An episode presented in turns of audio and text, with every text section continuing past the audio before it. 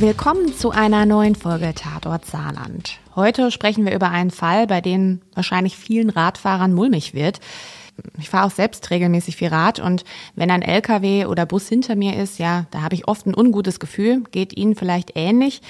Und in unserem heutigen Fall sprechen wir über einen wirklich schlimmen Horrorunfall, ähm, bei dem ein Radfahrer aus Saarbrücken ums Leben kam. Und darüber möchte ich mit meiner Kollegin von der Saarbrücker Zeitung, Hélène Mayasson, sprechen.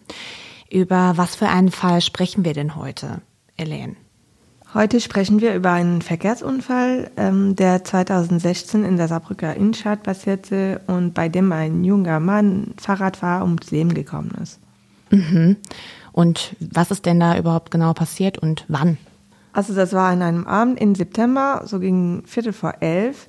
Da war ein 28-jähriger Student mit dem Fahrrad unterwegs in der Mainzer Straße in Saarbrücken. Und an der Kreuzung der Hellwigstraße ist er von einem Lkw-Fahrer, der betrunken war, angefahren worden und starb noch an der Unfallstelle.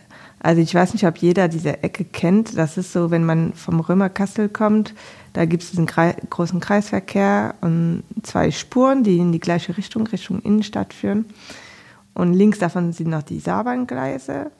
Und beide, also der Lkw-Fahrer, der mit seinem Sattelschlepper unterwegs war und der Student auf seinem Fahrrad fuhren in die gleiche Richtung, als der Lkw-Fahrer den Studenten überrollt hat. Aber er hat ihn ja nicht nur überrollt, sondern ähm, er hat ihn auch also er hat ihn ja noch ein paar Meter mitgeschleift. Ja, ein paar Meter ist gut. Der hat äh, seine, sein Opfer sozusagen über 350 Meter mitgeschleift. Also statt äh, voll zu bremsen und rauszukommen, zu gucken, was passiert ist, ist er einfach weitergefahren und hat äh, den Mann mitgeschleift. Und auf der Höhe der Arnstraße ist er dann auf die äh, Saarbahn-Schienen gekommen und da weitergefahren. Wie geht es denn da weiter? Flüchtet der Lkw-Fahrer, nachdem er den Radfahrer angefahren hat? Das muss ja ein ziemlich krasser Aufprall gewesen sein. Also dann nach dem Aufprall ist, hat er halt seine verrückte Fahrt äh, fortgesetzt und er ist halt auf diese Saarbahn-Schienen weitergefahren. Ähm, da waren auch zu dem Moment zwei Angestellte der Saarbahn, die dabei waren, mit einer Schleifmaschine an Gleisen zu arbeiten. Und einer von ihnen wird äh, später im Prozess aussagen, dass er sich nur mit einem Sprung sozusagen retten konnte, als diesen rasende LKW auf ihn zukam. Man muss sich auch überlegen, das war auch nachts und das ist völlig überraschende Situation. Dann ging die Fahrt noch weiter. An der Saarbahnhaltestelle Landwehrplatz wäre der Mann fast in eine Saarbahn hineingefahren, die äh, in der andere Richtung gerade Halt machte, um Fahrgäste aufzunehmen. Dieser Saarbahnfahrer hat später auch im Prozess erzählt, dass es alles so schnell kam, dass er es nicht schaffte, seine Kabinen zu verlassen. Also das war wirklich Glück, dass er auf seine Spur sozusagen geblieben ist und nicht in diese Saarbahn äh, reingefahren ist. Also überhaupt, dass es an dem Abend nicht mehr Toten gegeben hat, ist echt ein Wunder, wenn man sich überlegt, der ist weitergefahren bis zum Hauptbahnhof und erst dort, als er in einen Betonpfeiler reingefahren ist, dann war Schluss. Also es ist an der Stelle, wenn man den Hauptbahnhof kennt, dass da, ähm, wo die Saarbahn vom Bahnhof runterfährt Richtung Malstadt, ungefähr auf der Höhe des Postgebäudes, da sind diese riesen Betonpfeiler und da ist er einfach da reingefahren und dann war Schluss. Sagen. Wow, okay. Also er hat einfach seine Irrfahrt komplett durch ganz Saarbrücken, mhm. durch die ganze Innenstadt, durch die ganze Innenstadt fortgesetzt, bis er halt tatsächlich durch einen Betonpfosten ja, aufgehalten. Und, äh, also auch diese Betonpfosten wurde richtig beschädigt. Wenn man das heute auch noch googelt, findet man echt krasse Bilder. Ähm, da muss eine richtige Wucht gewesen sein, ne, um den dann überhaupt zu stoppen. Aber warum hat er denn überhaupt gar nicht angehalten? Wie, wieso ist er denn einfach wie ein Irrer weitergefahren? Weiß man das? Also das ähm, weiß man nicht. Also der hat sich egal, es gab mehrere Verfahren und er hat sich nie zu der Tat geäußert. Also man kann nur davon ausgehen, dass er gemerkt hat, okay, da ist ein Aufprall gewesen und er wahrscheinlich in Panik geraten ist oder keine Ahnung, was ihm durch den Kopf lief. Aber statt einfach anzuhalten oder zumindest zu bremsen, rauszukommen, ist er einfach weitergefahren durch die ganze Stadt. Hat er auch ein ordentliches Tempo drauf gehabt? Wie schnell war der denn da unterwegs? Weißt du das? Also in den ähm, verschiedenen Prozessen kam es zu verschiedenen Gutachten. Es gab mehrere Gutachter, die sich zu diesem Tempo ähm, geäußert haben. Also richtig schnell, er war da ja nicht mit 100 km/h unterwegs. Ne? Das, das war alles im Bereich so 35 Kilometer. Aber wenn man ähm, da mit einem riesen Sattenschlepper unterwegs ist und an einem vorbeifährt, sind auch 35 Kilometer pro Stunde relativ beeindruckend. Mm, auf jeden Fall. Hm.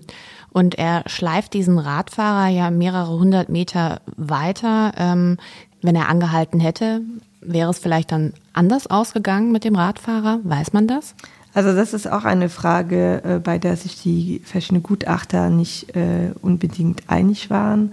Ähm, einen haben gesagt, der Mann war sofort tot oder unmittelbar nach dem Aufprall, dass der Aufprall der Todesgrund war für diese Hirnschädelverletzungen. Und anderen meinten, eigentlich war der halt schwer verletzt, aber durch dieses Schleifen, das den Totenstoß gegeben hat, wirklich 100 Prozent weiß man das nicht.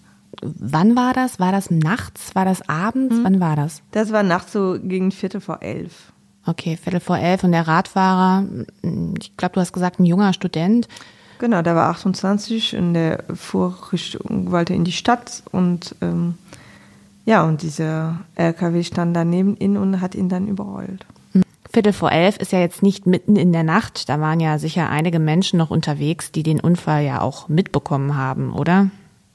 Ähm, auf jeden Fall waren mehrere Leute unterwegs, weil äh, Passanten, die das auch beobachtet haben oder anderen Leute, die mit dem Auto auch unterwegs waren.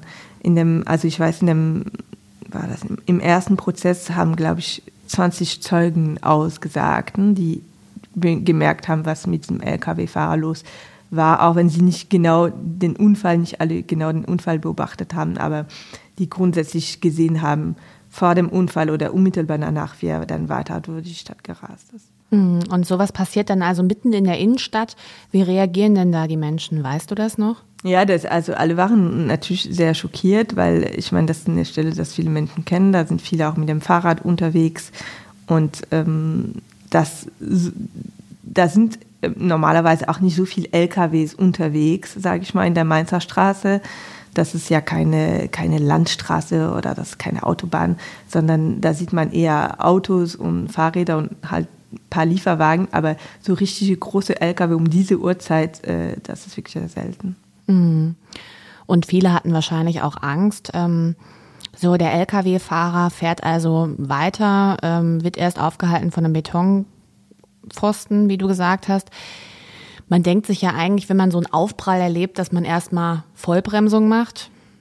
Wäre meine natürliche äh, Reaktion. Wie wäre deine? Ja, natürlich. Aber bei dem war das halt ähm, anders. Gut, natürlich die Sache, dass er sehr alkoholisiert war, hat natürlich eine Rolle gespielt. Mhm. Ähm, aber das ja, das, also bei einem der Gutachter hat man gesehen, äh, ja, statt Bremsspuren waren da Beschleunigungsspuren. Ne? Also stattdessen ist er einfach komplett weitergefahren. Okay, Beschleunigungsspuren. Also er hat nochmal Gas gegeben, genau. damit er da schnell wegkam. Genau.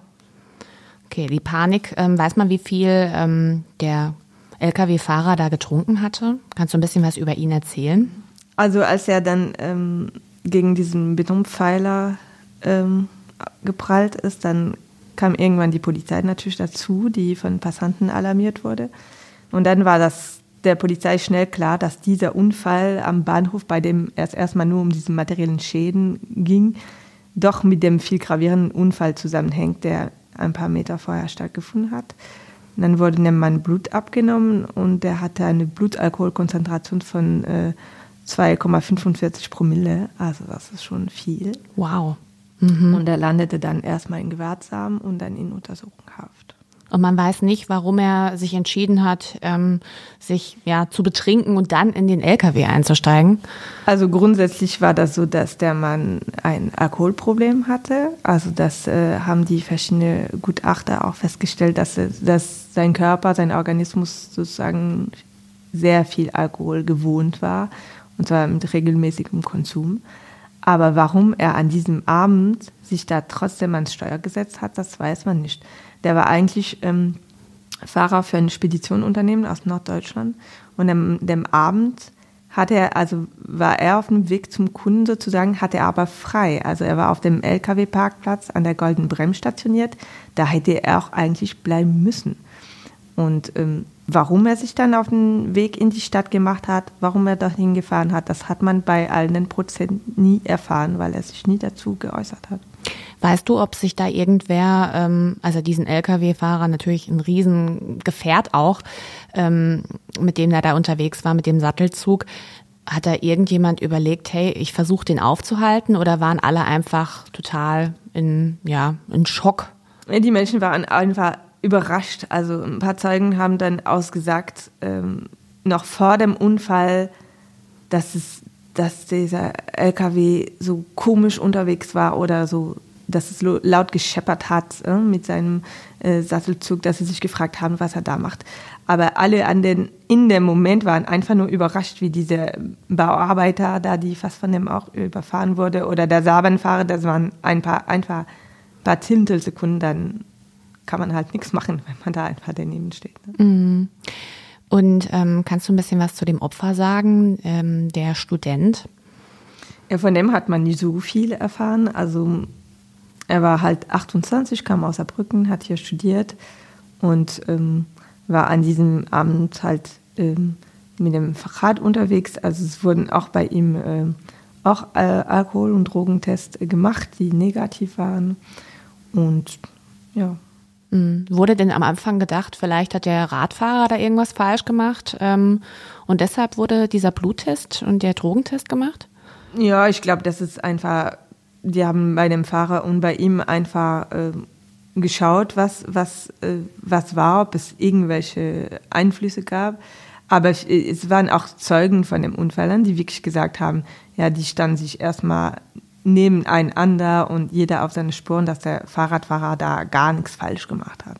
Ah, es waren auch Zeugen da, die wirklich diesen Unfall gesehen haben? Ja, die haben gesehen, wie beiden an der Ampel stand und dann haben gesehen, wie der Fahrradfahrer wieder losgefahren ist und dann stand er halt vor dem LKW. Also die Zeugen haben nicht gesehen, genau wie er über ihn gerollt ist, aber ja, zuerst war er neben ihm, dann vor ihm, dann war er gar nicht mehr da. Oh, okay. Ein bisschen was zu dem Lkw-Fahrer. Du hast schon gesagt, ähm, der war wohl viel Alkohol gewöhnt. Ähm, was war das denn für ein Mann, der da tatsächlich diese irre Fahrt muss man ja sagen, durch die Saarbrücker Innenstadt gemacht hat. Also der ähm, Lkw-Fahrer, der war 26 Jahre alt, also fast so alt wie sein Opfer sozusagen. Der kommt aus Rumänien und ähm, arbeitet als Fernfahrer. Seit rund einem Jahr war er für dieses Speditionunternehmen aus äh, Norddeutschland unterwegs. Viel über ihn weiß man nicht. Ähm, der hat sich immer in den Prozessen sehr zurückhaltend verhalten. Ähm, man äh, weiß nur, dass er, wie ich vorhin gesagt habe, dass er schon Alkoholiker war, dass er schon vor dem Unfall gewohnt war, viel Alkohol zu konsumieren. Also die eine Gutachterin hat zum Beispiel erzählt, dass es die Tatsache, dass er in der Tatnacht bis zum Unfall den ganzen Weg von der Golden Bremen bis in die Stadt mit diesem Sattenschlepper zurücklegen konnte, ohne die Kontrolle über das Fahrzeug zu verlieren, mit so einem hohen Alkoholkonzentration, ist schon zeigt schon, dass, äh, dass sein Körper das gewohnt war, sozusagen. Mm, auf jeden Fall. 2,45 Promille hast mm, du gesagt. Ja, das ist, das ist wirklich viel. Ähm, du hast ja auch gesagt, es gab verschiedene Gutachten und es kommt auch tatsächlich zum Prozess gegen diesen Lkw-Fahrer. Weswegen muss er sich denn überhaupt verantworten vor Gericht? Also es gab sogar mehrere Prozesse. Ähm, zunächst erhob im Januar 2017 die Staatsanwaltschaft Anklage gegen ihn zum Schöffengericht beim Amtsgericht und er wird wegen fahrlässiger Tötung, Fahrerflucht und vorsätzlicher Gefährdung des Straßenverkehrs angeklagt. Im März findet dann ein Prozess statt. Und äh, schon allein am der erste Prozesstag ging super lange, das was ich vorhin erzählt habe, dass äh, über 20 Zeugen angehört wurden. Also Autofahrer, aber auch Fußgänger oder diese Saban-Mitarbeiter. Ähm, der Angeklagte selbst hat nichts gesagt. Der ließ nur über seinen Anwalt mitteilen, dass er die Verantwortung für die Tat übernimmt und Reue gezeigt hat, weil da, dass er bedauert, dass da ein Mann ums Leben gekommen ist. Aber am nächsten Tag ging der Prozess weiter mit den Aussagen der verschiedenen Gutachter. Und der Autosachverständiger hat dem Prozess eine ganz andere Wendung gegeben. Er hat die Tachodaten analysiert vom LKW und er war derjenige, der gezeigt hat, nach dem Aufprall, statt zu bremsen, hat er dann aufs Gas gedrückt und beschleunigt. Da kam noch ein Rechtsmediziner äh, zu Wort, der die Leiche untersucht hat und hat gesagt, die Beschleunigung und die Tatsache, dass das Opfer mitgeschleift wurde, das hat letztendlich zum Tod geführt. Mhm. Deswegen hat das Gericht entschieden, diese Tat ist nicht mehr nur eine fahrlässige Tötung, sondern das ist ein möglicher Totschlag. Und war dann nicht mehr für den Fall zuständig, sondern hat den Fall an das Landgericht verwiesen. Und dort kam im Mai dann zum zweiten Prozess. Mhm. Und du warst bei beiden Prozessen vor Ort? Ja, ich war bei beiden Prozessen. Im Mai war dann die Stimmung deutlich angespannter als vom Amtsgericht. Das ist natürlich für den Angeklagten dann eine ganz andere Nummer, weil er verurteilt wird, äh, droht ihm eine lange Haftstrafe ohne Bewährung. Und mm, beim ersten Prozess war die Mutter des Opfers äh, anwesend gewesen. Und da am Landgericht ähm, hatte auch der angeklagte Familie dabei. Sein Bruder und sein Vater kamen aus Rumänien, um ihn zu unterstützen. Und sie hatten einen Brief für die Mutter des Opfers geschrieben.